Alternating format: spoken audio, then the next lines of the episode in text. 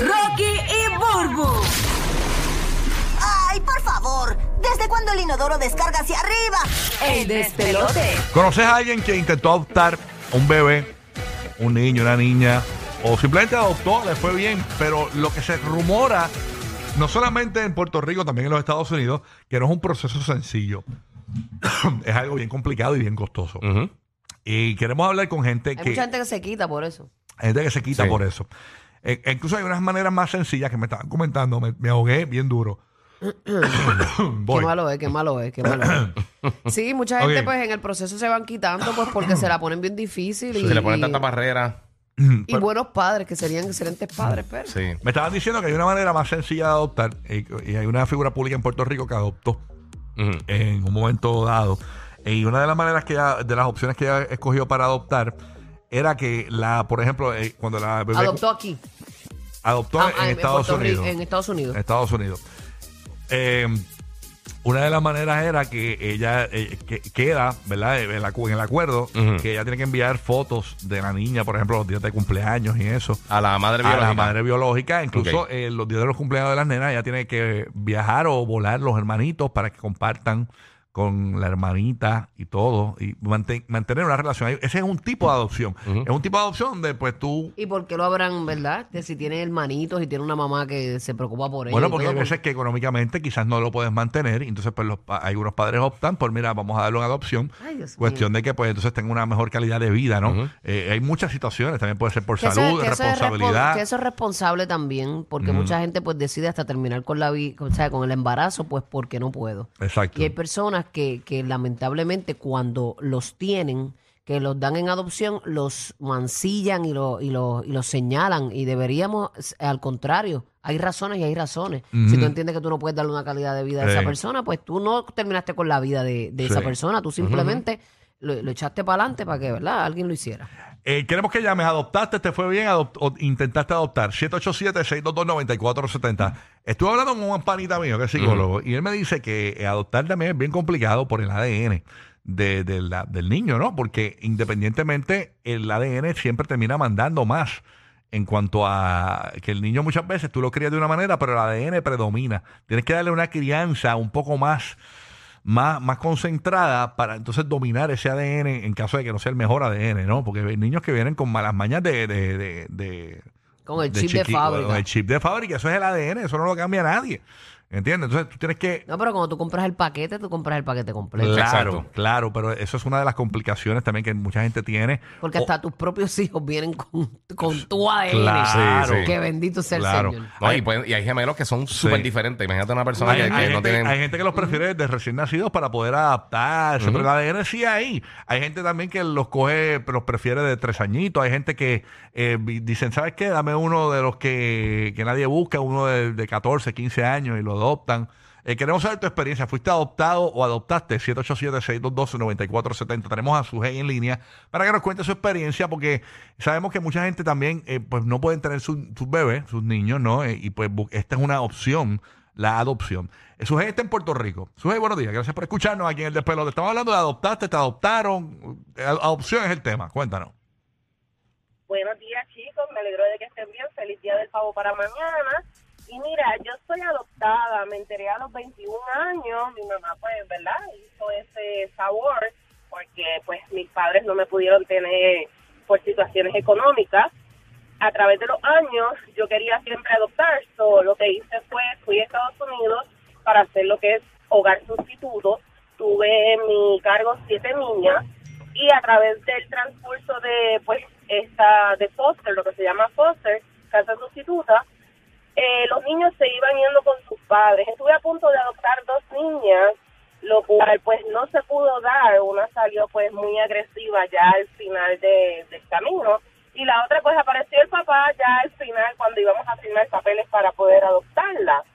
So, yo entiendo que es un proceso bastante largo, que es un proceso bastante, un poquito tedioso, que esa fue mi experiencia como tal de mi esposo y mía. Ok, sí que no es un proceso fácil porque hay gente que piensa que eso es bien sencillo, ¿no? Sí, Este, sí. Pero realmente es un, pro- un proceso eh, complicado, complicado. Es que es una responsabilidad súper grande, de verdad. Sí, lo O que- sea, y- de- tiene que ser un proce- proceso complicado por eso mismo. Eso es así. Mira, a- Sí. a- tú dices que hay gente que escoge, ¿verdad? Este, eh, mi esposo Larry, Sí. a los 15 años, él tiene su mamá biológica y todo, pero Sí. a los 15 años, eh, un hogar sustituto lo acoge en otro estado de Estados Unidos, en Nuevo México. Ah, de verdad. Eh, y cuando Larry llega allá, Larry no- con 15 años, Larry no sabía ni escribir ni leer. wow. Y, y, esta, y esta persona, este matrimonio, lo echó para adelante, lo ayudó, lo, lo, lo ayudó a ser un hombrecito hecho y derecho, lo metieron en la universidad. Hoy día Larry tiene un, un bachillerato en, en ciencias sociales y políticas. Eh, de verdad que, que yo digo que querer es poder. Y a veces hay personas que llegan a tu vida con un propósito bien especial. Ujú. Y, y yo sé que hay muchísima gente que, que está dispuesta a hacer eso. Claro, no, eso, de, de que sí, que, que sí, pero hay mucha gente que no sabe tampoco la responsabilidad antes y después. Porque Eh, eh, después. eso es para toda la Sí. vida, es lo que la gente no sabe. Porque digo, la gente lo sabe, pero mucha gente piensa, ah, a los 18, 21 ya, vuela, tu vida y ah, estoy aquí. Keila en Puerto Rico, Keila, eh, el tema es adopción. ¿Te adoptaron, adoptaste, se te hizo difícil, te fue bien adoptando? Cuéntanos, Keila.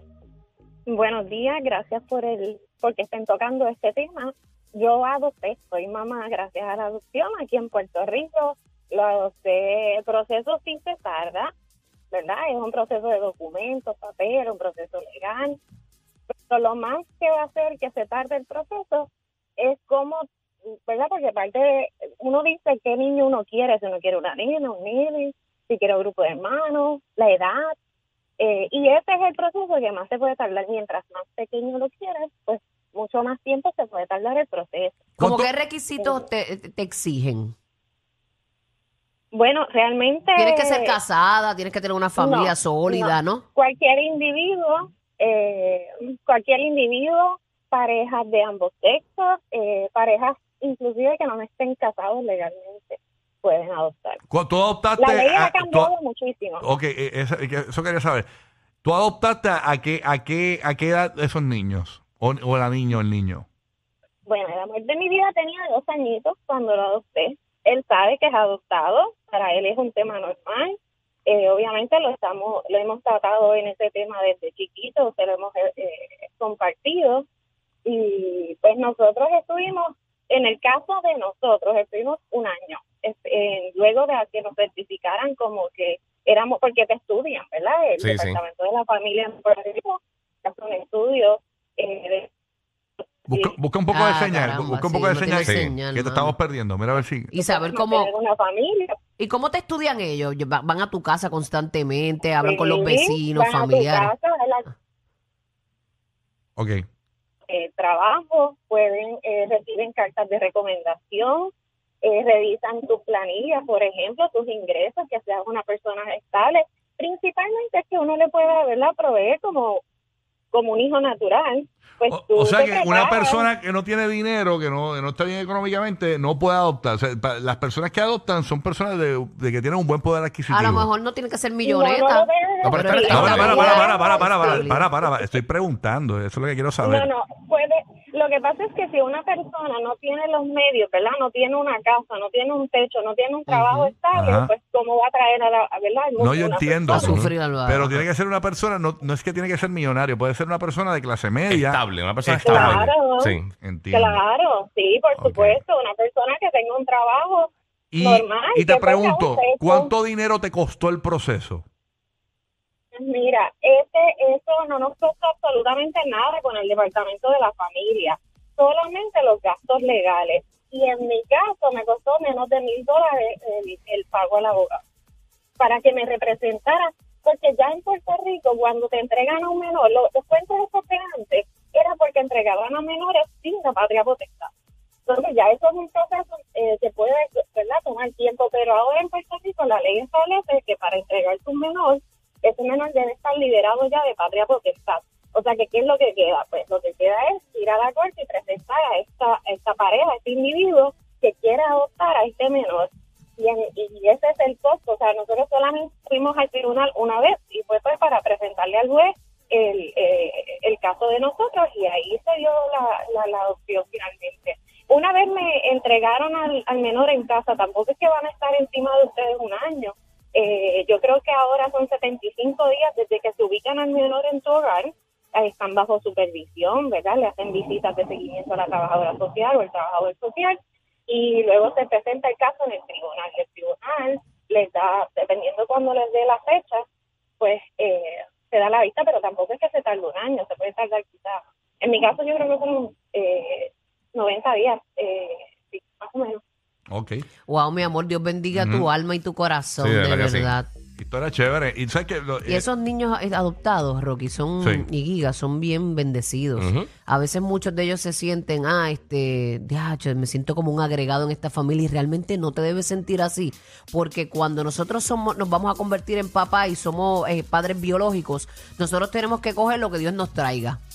Tú no, tú eres escogido por esos padres. Exacto. Ellos, de entre tantos, te miraron a ti y te escogieron a ti para darte una, una buena vida. Así que tú tienes que sentirte bien bendecida y bien bendecido si eres un niño adoptado. yo siempre me agradezco a mi papá que me, pues, me adoptaron cuando fueron al veterinario, me vieron allí y dijeron, bendito, este te vieron tipo- en, la- en el, este en el tipo. En el este tipo, Por eso fueron rechazados en el Polo Norte. Mm, no daremos las razones. Rocky, Burbu el despelote.